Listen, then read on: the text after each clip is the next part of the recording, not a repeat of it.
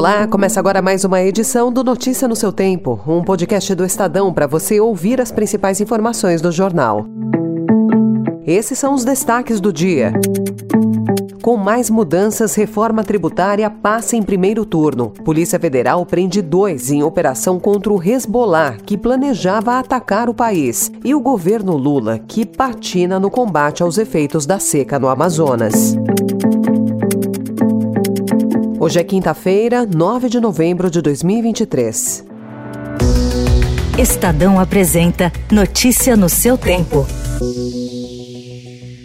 Encerrada a votação em primeiro turno, determina a Secretaria-Geral da Mesa que mostre no painel o resultado. Votaram sim 53 senadores, não 24 senadores, nenhuma abstenção.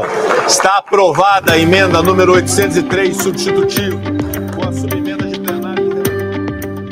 Texto base da PEC da reforma tributária foi aprovado pelo Senado em primeiro turno. Após a votação em dois turnos e analisados os destaques, o texto voltará para a Câmara. Para conseguir os votos, o relator da reforma, o senador Eduardo Braga, teve de ceder. Ele acatou seis novas emendas, entre elas uma alíquota reduzida para o setor de eventos. O Senado introduziu no texto uma trava para barrar o aumento da carga tributária e impôs a obrigatoriedade de revisão a cada cinco anos das chamadas exceções, que beneficiam diversos setores e atividades. Também se tornou obrigatório o sistema de cashback do imposto da conta de luz e do gás de cozinha da população de baixa renda. Além disso, há previsão de cashback para produtos da cesta básica.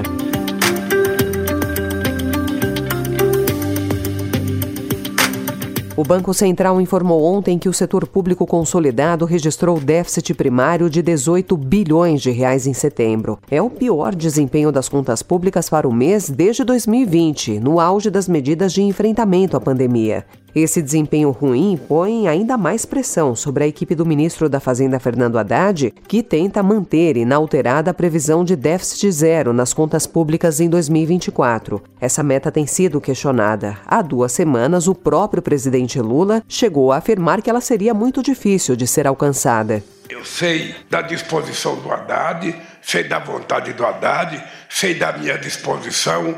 Sabe, quero dizer para vocês que nós dificilmente chegaremos à meta zero. De acordo com o chefe do Departamento de Estatísticas do Banco Central, Fernando Rocha, a piora do resultado primário do setor público em setembro decorreu principalmente do déficit do governo central.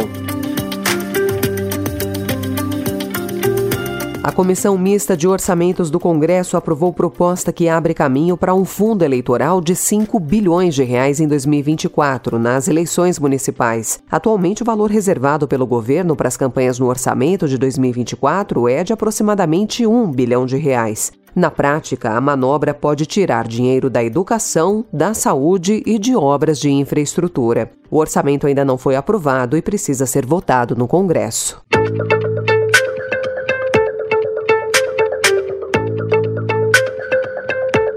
Em operação contra o Hezbollah, a Polícia Federal prendeu ontem duas pessoas. O grupo teria intenção de organizar atentados terroristas contra a comunidade israelita no Brasil. A ofensiva teve apoio do Serviço Secreto de Israel. A identidade dos presos não foi revelada. De acordo com a Polícia Federal, foram cumpridos sete mandados de busca e apreensão em Minas Gerais, três no Distrito Federal e um em São Paulo.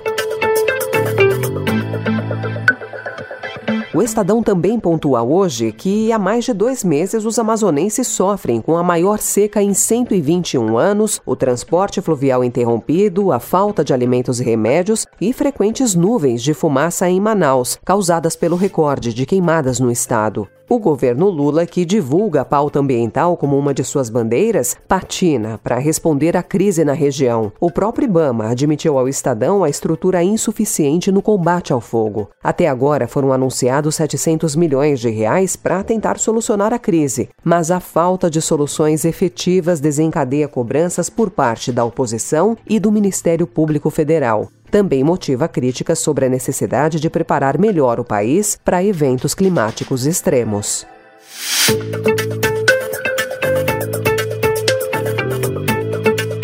O Observatório Europeu Copérnicos anunciou ontem que o mês passado foi o outubro mais quente já registrado no planeta, chegando a uma série de cinco recordes mensais consecutivos que permite prever que 2023 será o ano mais quente já registrado em toda a história. Segundo cientistas, as condições devem se manter em 2024, com o El Ninho prosseguindo até abril.